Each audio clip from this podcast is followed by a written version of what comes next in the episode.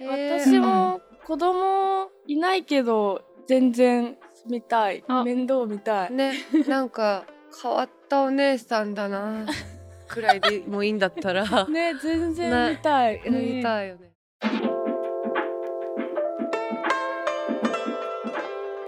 永井美智香とシャンユー。創作なひらめきを求め夜な夜な集まり作業するのは神保町ブックセンターボックス席の深夜2時。誰かの小さな気づきが社会をクリエイティブにするクラウドファンディングのように小さな疑問や好奇心を引き寄せてたら思わぬアイデアが湧き出る。かも？この番組はクラウドファンディングプラットフォームモーションギャラリーがお送りしています。ということでこんな感じでモーションギャラリーでクラウドファンディング実施中のプレゼンターさんからの質問にもお答えしながら阿弥陀くじで選んだ自分たちの身の回りの気になるトピックについてあれやこれやと話しながらクリエイティブな解決策を爆誕させたりさせなかったりしているこのおしゃべりなんですがそろそろ次のトピックを決めたいなというところでまずは残ってるトピックをおさらいします。えー一つはリスナーのアスナロさんからのどうしようもない現実にぶち当たった時の心の置きどころについてのトピックが一つ、もう一つは永井さんの雑なパーティーもっとした方がいいというもの。はい。3つ目は親が働いていなくても子供を保育園に預けられる取り組みが進んでいるという私ウェイター田中からの3つのトピックが残っています。残っています。残っています。分かっています。はい、この間にねまた水を汲みに行ったはい。俳優さんがいたというところでば絶対バレない。私たちがねちょっとクスクスしちゃうからね。じゃあさっき、えっと、次阿弥陀くじをやっていきたいと思うのですが残っているのが四角か丸か三角。うーん丸。丸。はい。では丸から下ろしていきます。降りて曲がって降りて曲がって降りて曲がって降りて曲がって降りたところにあったのがあありがとうございます。ウェイター発の。うん。改めて読み上げると親が働いていなくても子供を保育園に預けられる取り組みが進んでいるそうです。というものでこれあの年末かなのニュースでちょっと見たんですけどあの子供誰でも通園制度というものが始まるそうで、まあ親が仕事をしていなくても子供を保育所などに預けたりすることができる新たな制度が2024年度今年の4月からですね150ぐらいの自治体で始める予定で国としては子ども家庭庁がやってるそうなんですけど1人当たりの利用の上限を1ヶ月に10時間とするといった具体的なねあの指針も取りまとめていて実現に向けて動いていますよというニュースがあったんですよね。保育園のことって割と働いてる親が預けるうん。うんところっていうイメージがあると思ってまあいろいろね保育園の種類によって働いてなくても預けられる場所とかいろいろあるんですけどまあ一般的には働いてる親向けの保育園が働いていなくても預けられるよっていう制度が、えめっちゃいいんじゃない？これ、ね絶対いいよね。ね。保育園とさ幼稚園ってさ私幼稚園だったのね。あ私保育園。これってさ絶対どっちか行くの、行かなくてもいいんだよね。行かずに小学校は義務だもんね。義務。うん、そのパターンもある。ある。あります。全然知らない私このえ辺のこと。私保育共働きだからうん。保育園入れたの多分3歳なんだけどうん。でも0歳から3歳までの期間もお母さん普通に働いてるし、うん誰が見んねんって感じじゃん。確かに。でも保育園って結構抽選らしくてあなんかお母さん抽選外れたっぽくてなんかその近所のそういうなんか子供預かってくれる一般の家みたいなところに3年間行ってて抽選が受かったから3歳から6歳まで保育園行けて、あそうなんだうんねみたいな感じだった。でもなんか多分保育園でうん。それこそ服着替えるとか、うん。なんか友達とちゃんと手つないで遊ぶとか、はいはい。譲るとか人に。うん。多分覚えてきたっぽくて、うん。でそれしないと小学校結構きついんじゃね？と思った。いやでもわかる。私もめっちゃ譲るを覚えた気がする、うん。幼稚園で。そうすごいその記憶がある、うん。言うこと聞く。そうそうそうそうそう、ね。そっかうん。社会生活に溶け込める練習だよね、うん。だった。集団ってそうそうそうそうそう、んだからへやったー方がいい系のやつだよね。そうだね。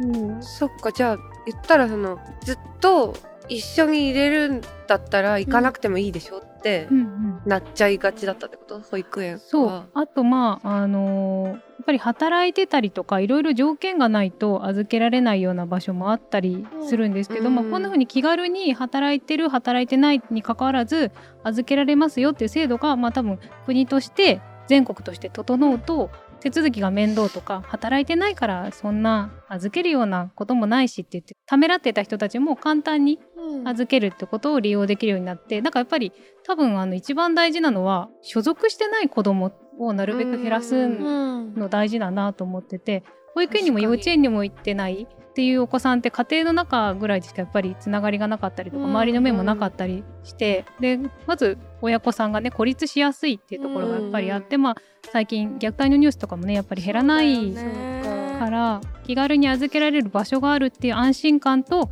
その親子を見守ってる人たちが家庭以外にもいるっていう接点があってまあ何かね不安そうなことがあればサポートしてあげられるとか、そういう見守り制度も兼ねているんだろうなと思いながら。確かに。なるほど。そうなんですよね。結構まあでも今でもそういう働いてなくても預けられるシステムは例えばその事業所ごとに保育園ごととかそういう子どもの遊び場を運営してる人たちごとにやってたりするのでまあそれとのこう住み分けとかあとやっぱりその誰でも働いてなくても預けられるっていう制度を作ることで保育士さんは当然増やさないといけないし、うん。なんか現場の整備とか予算とかやっぱ結構これを始めるにあたっていろいろねこれから始まることなのでこれから整っていくとは思うんですけどなかなかいろいろ課題もあるみたいでうん。そうか。どうなっていくのかなっていうところで、ね、でもなんかさもう30とかだからさ、うん。友達が結婚した子供が生まれたみたいなのがこの3年くらいすごい増えてきて、ね。なんかここのエリアだ例えば東京都だと何区だと保育園の待機がそんなにないっぽいからわざわざそっちの区に引っ越すとかそっちの方がなんか補助金？うん援助がでかいとか言って引っ越したりとかする友達が結構多くて、そうかもね。それそんなに区によって違うんだって衝撃だった、うん。びっくりした。そういうもんなんですね、結構ね違います。行政自治体さんによってルールとかあの、まあ、保育園をねある数とかも違うし多分補助金の出方も大きい区分では多分違ってくるのでうんうん私の周りにもいましたね、まあ、住環境としてもそういう意味もあったりその保育園問題みたいなところでうん転居しますっていう保育園上がる前とかに、うん。いう人はね。そう。結構なんか会社とか、うんその人たち的には仕事場所が遠くなるけどやっぱ保育園入れないと、結局働くのをセーブしなきゃいけなくなるから、うんそっちの方がお金的にうん。なんか結構止まっちゃうというか、うん。マイナスだから保育園を預けてでも働いた方がいいから引っ越すとか結構うわこんな会話する年になったんだってめっちゃ思ったその時。確かだってさシンプルにさそれだってもう基本妊娠してからうん。動き始めるわけでしょ、みんなそうだよね基本はね。大変すぎだよね。ねわかんなと思った。そんなのなんかネットサーフィンしてらんねえよって感そうじだよね。ね絶対だからささお母さんにその話したらさ、うん。そうよ大変だったのよみたいな。今はあ今なんか昔はもうちょっと、なんかここまで SNS とかも全然ママの時代はなかったから、うんうん。誰に相談していいかもわかんないし仕事も休みにくかったし、なんか SNS だって今の方がまだいいんじゃないみたいなことお母さん言っててあそうなんだとか思って。確かにどうしてたんだろうね。ねうん。なんか何で長釣りとか？いや僕で中中役所だと思います。役役所ね。そっかそっかそっか。そっかそっか。だから本当なんか大変だなと思った子供をどこに預けるか問題とか。そうなんですよね。すごいよな。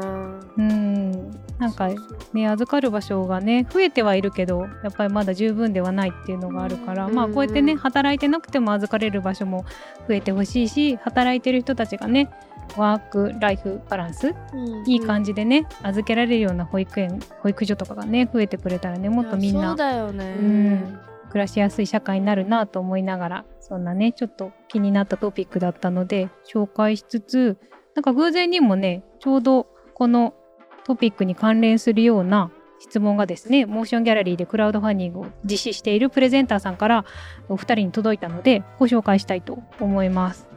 はいはい上山すみれさんからの質問です。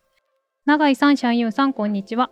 私は今、東京都世田谷区の絹田地域に0歳から3歳のお子さんと家族が無料で遊びに来られるお出かけ広場を作る計画を進めています。お二人は小さい頃どんな遊びや絵本が好きでしたか？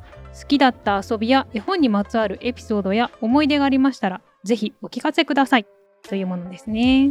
うーん何して遊んでたんだろえもうほんとよくないだろうけどもうとにかく誰かんちのマンションもうマンションで遊ぶのが一番好きだった。うえどういうこと？マンションで遊ぶって？えマンションで鬼ごっこしたりマンションでかくれんぼしたりマンションの駐車場でドッジボールしたりへマンションのえエントランスでドッジボールしたり。マンションのエントランスのドッジボール一番怒られるやつじゃん。一番楽しい跳ね跳ね返って。私あれで管理人さんに超怒鳴られて、もうすぐトラウマだった。えわかる。管理人ってぶっちぎれてくるよね。管理人ってブチギレるよ なんか一回その私が住んでたマンションうん。でなんかこう片側がオートロックっていうかこうなんか番号はいはい0811だったんだけど、うんで入れると開く。うん。でもう片方が駐輪場の方の入り口で、うん。なんか私は本当そのずる賢いガキだったから、うん。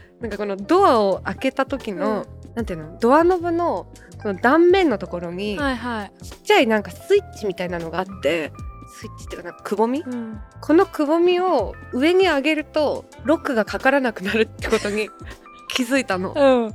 でだからその鬼ごっこする時はそっち側のロックは解除するのよ。勝手にね。でそっちからの行き来はできる。うん。で0811って番号も教えてるんだけどなんか押す時間ない時とかはその塀をさ乗り越えてみんなこうやるじゃん。でまあわーってめっちゃ遊んでたの。すっごい鬼ごっこに向いてたのよ。うん、小ぶりなマンションで。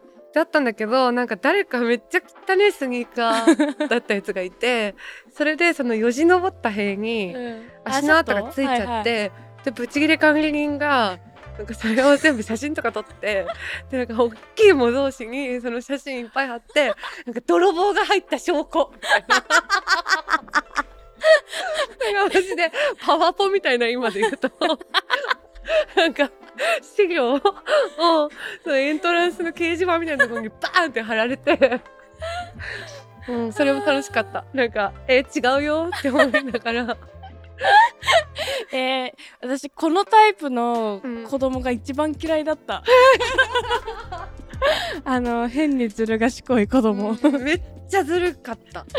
やば。ずるばでもやっぱいるんだね。そういう子、私はもうちょっとおとなしく、うん、なんかめちゃくちゃでかい集合駐車場みたいのがあって、うんうん。その中とか、うん。あとなんかマンションのいろいろ塔が立ってて、うん。そのなんか前が全部広いとこだったから、うん。鍵とかもないとこだったから、そこで遊ぶとかもうちょいおとなしい遊びをしてた、ね。そんななんか塀よじ登ってうん。みたいなことはなかったけど、めっちゃ楽しかったんだよね。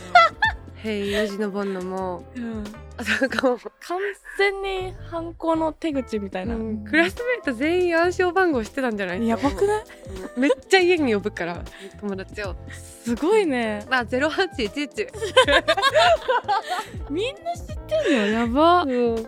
やばいよね。や危機感のな。ないんかちょっとした絵本とかでありそうですねそういう、ね。なんか管理人さんと僕たちのみたいな。確かに。確かになんかそ そういうやつあありましたありまね。ありますよね。駐在さん。あそう駐在さんだ。駐在さんだ。なんとか日記みたいな。そうそうそう。180日うんちゃらみたいな。うん。悪ガキとね。うん。それそれ書いた方がいいんじゃない？確かに、ほんとそんな感じだったな。字で言ってた。ね。うん。すごいな。なんかそういうのなかったなそっか。うん。そこは割と正反対でしたね。そうだね。うん。まあ、確かに。確かにちょっと永井さんがね結構やんちゃな感じが。確かに。やんちゃだ。やんちゃなガキだね。うん、結構やんちゃなガやんちゃキだったなガキだったね、うん。私はなんか小学校から自分家に帰るまでにずっとなんかツツジの花がめちゃくちゃなんか咲いてるところがあって全部のツツジの花の蜜を吸うっていうのを自分に課してて。えー、お腹壊すよ。めっちゃお腹壊してた。いやそうだよね。そうサルビアとか、うん。ツツジとかの全部私が吸うんだと思って、うん。もう学校真っ先に飛び出してチュッチュッチュッチュッチュッチュッって吸いながら帰って、お腹壊してお母さんに泣きついて、なんか「そりゃそうでしょ犬のおしっこかかってるんだもん」って言われてすごい衝撃で絶望だった記憶しかない。すごい。そういう子供だった。なんだね。うんなんか結構一人でさ出すってたけど、うん。不思議だったあれ。一回吸や吸ったらもういいだろうって思ってた。その毎日毎日吸ってる人いるけど。もうそれ私だよ。もうなんか一回吸ったらもう感じ分かったじゃんこれ。みたいな。なんか吸いたかった。あそうなんだ、とね、にかくこの面全制覇したいみたいなタイプだった。へえうん。面白い。面白い。なんか二人ともあいつ何なのっていう対象だったってことですね小さい時ね。そう。なんか休み時間とか15分休みとかなったら真っ先に校庭に飛び出してっうんて、うん。うん。なんか校庭の真ん中陣取ってドッジボールとかする子いるじゃないですか、うん。意味わかんないと思ってた、あー。えへえそういうタイプ？もしや。そういうタイプだった。なんかボールが先着順だったうん。の、クラスごとに多分2個だけボールがあって、休み時間になりましたで先に取った人が使えるんだったあのでだからすごい勢いで取ってたしいや本当にやばいんだけど小6の時になんか一番仲良かった女の子となんかこれボールが取れないようにしとけないかな だってあじゃあちょっとアラビックヤマトで 床に貼っとこうぜって。のりだらけにしてたことある。やボーばいルの周り。え私そういうやつを横目にうん私は小学校の時ずっと一輪車にはまってて。一輪車みんなハマるじゃん。ハマるね。でみんななんか家で買ってもらって、うん。なんか自宅とかで練習できるから学校でも技とかスピードとか出すの見せれるんだけど、うん。うちは上手にならないと買ってもらえない家だったから、家でこそ練できなくて、うん。もう小学校に朝一で行っていいうん。一輪車、自分の体のサイズに合うやつをキープしてそれで練習して、うん。15分休みになってもそれ練習してみたいなひたすら鍛錬の日々みたいな感じだったわけ。ストイックだストイッねク。へえ。だから、うん。みんなが休み時間15分休みでドッジボールしてるのを見ながら、私はひたすら一輪車ここ練習してたから。え友達いた？いない。だよね。今だって誰もさ 登場してないでしょ。ゼロじゃん。私友達いないんだよ、あそうなんだ、うん、こんなにさだってうん。フレンドリーなさ、うんバレた？友達いないの？そうだったんだ、意外です。本当にいなくて。うん。いないんだよね、あそう。うん、だから一人で一輪車乗ったりサルビアのとかツツジの蜜吸ってるの、だからか、だからかって。な腑に落ち腑に落ちましたね。あの子はどうしてっていうのが。うん、そういうタイプだったよ。全然。えー、どうしてたんだろう？同じクラスだったら。ね。なんかあいつ何やってんだろうで、うん。小学校の時出会ってたら仲良くなってないかも。うん。ね。でも結構ガンガン行ってたと思う私。え私一輪車の練習したいんだけどってなったと思う桜なんで。一緒に遊ぼうよとか。えでも一輪車がってなったかもね。うん、じゃあ一輪車乗ってきて。圧が圧が強い。そうかも。ね面白いなんか。こんなにうん今仲良く話してる二人が小さい時は結構バチバチな多分一緒にいたらね感じになって、しかもあれですよ30年後は一緒に暮らすかもしれないっていう。そうだよ。え面白い。でもさじゃあ内気な子供じゃなかったってことだね。小学校卒業するまではもう無敵みたいな感じだった。あー。私逆でさ無敵が来たの結構後で小学校の時とか超内気な子だった。そうなん保だ育園小学校超内気で。えいつ無敵になったの？そう高校生くらいから無敵になったね。えめっちゃいいじゃん。私そっちの方が羨ましいな、嘘。取っときたかった無敵。でも小学校とか無敵なのよくない、うん。私羨ましかったクラスの無敵ガー。ルをみんな見てて、でもさなんかなんか微妙じゃない？小学生じゃん。えでもなんか小学校の時のさ無敵ガールはみんなさ、うん。メモ帳交換とかさ、うん。なんかシール交換とかさ、うん。なんか可愛い文房具の見せ合いとかするじゃん。あー私そういうのやらなかった。あそうなんだ、うん。うちのエリアのうん。無敵ガールはみんなそれやってて、うん。混ざれないんだよね。あそっか、うん混ざれないかったけど混ざりたかったっていう淡い曲があって。あー。確かにな。そういうのはなかったかもな。混ざりなかったみたいな。楽しくてずっと聞いてたいけど。そうだごめんなさい。またやっちゃった。これずっと喋れちゃうね。いやいえ。いえずっと喋れちゃうドファンディングのね紹介だったわっていうところで。またやっちゃった。いえいえ。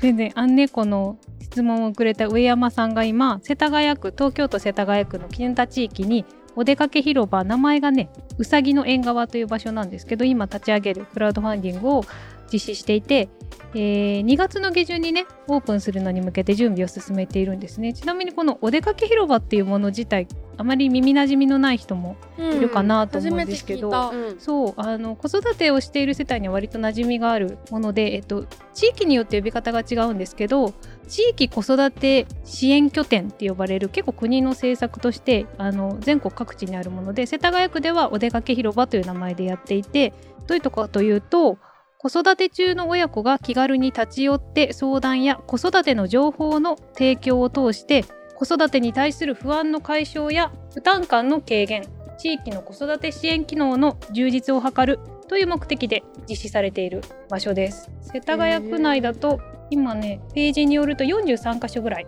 あるうん。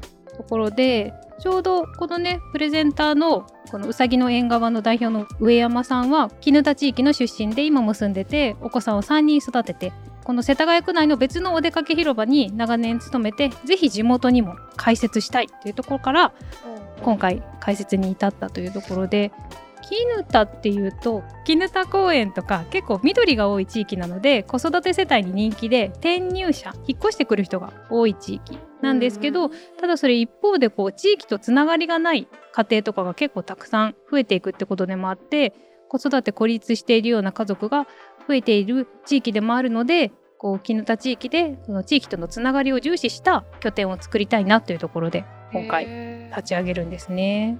なんか多分私とかその親が地域の文化センターとかに連れてってなんかそこでママ友とかできてたみたいなんだけど、そういうイメージですか？でもその中にもっと文化センターとかよりはいろいろ NPO さんとかあの事業者さん別々のところでいろいろやってたりするんですけど、運営してるところは。うん。あのなんだか一軒家のリビングちょっと開放してるぐらいのイメージかな。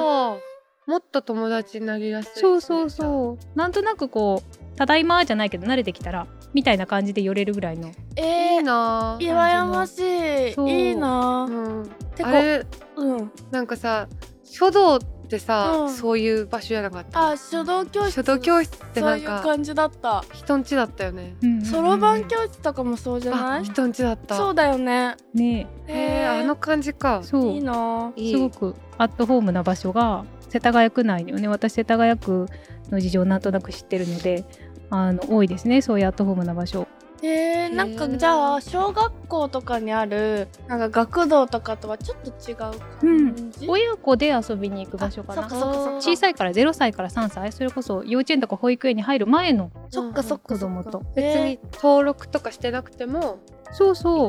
一応なんかねあの災害の時とかに備えて個人情報とか控えたりするとこもあると思うんですけど基本的に空いてる時間にフラッと行けるような。あえーそれはいい。すごいいいな大人も欲しいよねね大人も欲しい。ね。なんかそれ地域にあったらすごいいいな。いいそうちょっとね大人版の立ち上げもこれやってもらいたいなと思いながら、だって多分なんかどっかからさずっとその地域に住んでてその地域の知り合いが多くいるとかじゃなければさ、うん。子供いてなんか孤立してる一人ぼっちな気分にきっとなっちゃう人多いと思うからね。フラッとなんか味方がいっぱいいそうなところに行けるのいいようね。んそうですね。そういう子育て仲間にも会えるしスタッフさんがいるのでうん。あの話をね何でもない話を聞いてくれたりまあなんていうか子供の成長をなんか一緒に見守ってくれてる近所の人みたいな人がどんどんどんどん増えていくようなめっ感じちゃいいいいな。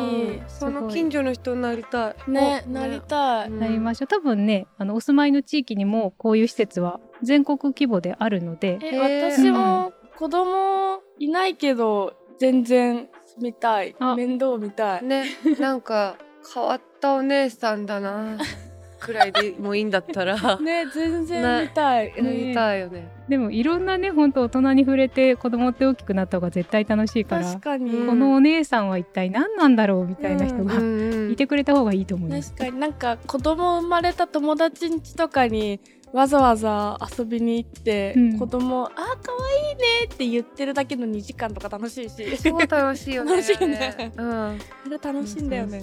そんな風にね可愛がってくれる人がいるってすごく親にとっても嬉しいので、うん、いいね、そんなね、えー、うさぎの縁側という名前のお出かけ広場が2月下旬にオープンしますよというところでもっとね美容室だったのでちょっとそれを畳敷きにしたお出かけ広場拠点にするというための整備費で今50万円を目標に頑張っていてあの目標金額ねあのもうすぐ到達しそうかな収録時点でというところではあるんですけど、うん、まああのやっぱり持ち出し分もね多いみたいなので多分引き続き応援を求めているかなと思います。あのリターンはねステッカーとか同じ敷地内にこの拠点のメンバーが営むパン屋さんもあったりするのでパン引き換え券とか、プレオープンに招待とか手ぬぐいとかいろいろねありますんでぜひね気になる人ねページを見てくれもらったらな嬉しいなと思います。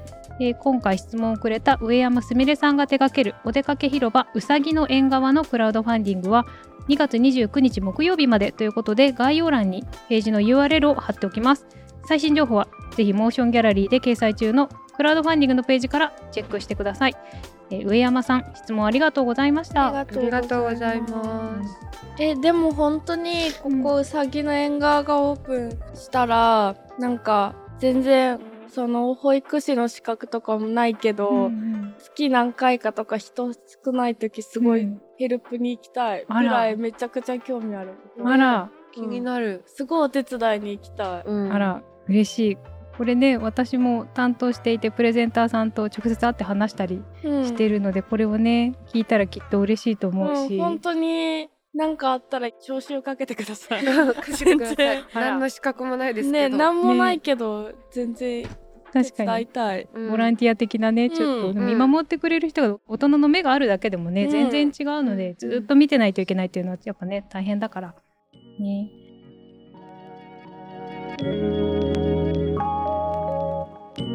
番組では皆さんの感想や最近気になるトピックを募集中です。ぜひ、ハッシュタグ、ボックス席の深夜2時をつけた SNS 投稿や番組概要欄にある専用フォームへの投稿をお願いします。そして、Spotify や Apple Podcast での番組フォローとレビューの投稿もお待ちしています。また、番組のオンラインコミュニティもしもし文化センターでは会員限定 SNS にてリスナー会員もしもしーずの皆さんと番組クルーでエピソードの感想や気になるトピックについてシェアしています。最新エピソードをいち早く聞けるアーリーアクセスやここだけで楽しめるボーナスエピソードなど盛りだくさんです。もしもし文化センターへは番組概要欄に貼ってある URL からアクセスできます。皆さんのご参加お待ちしてます。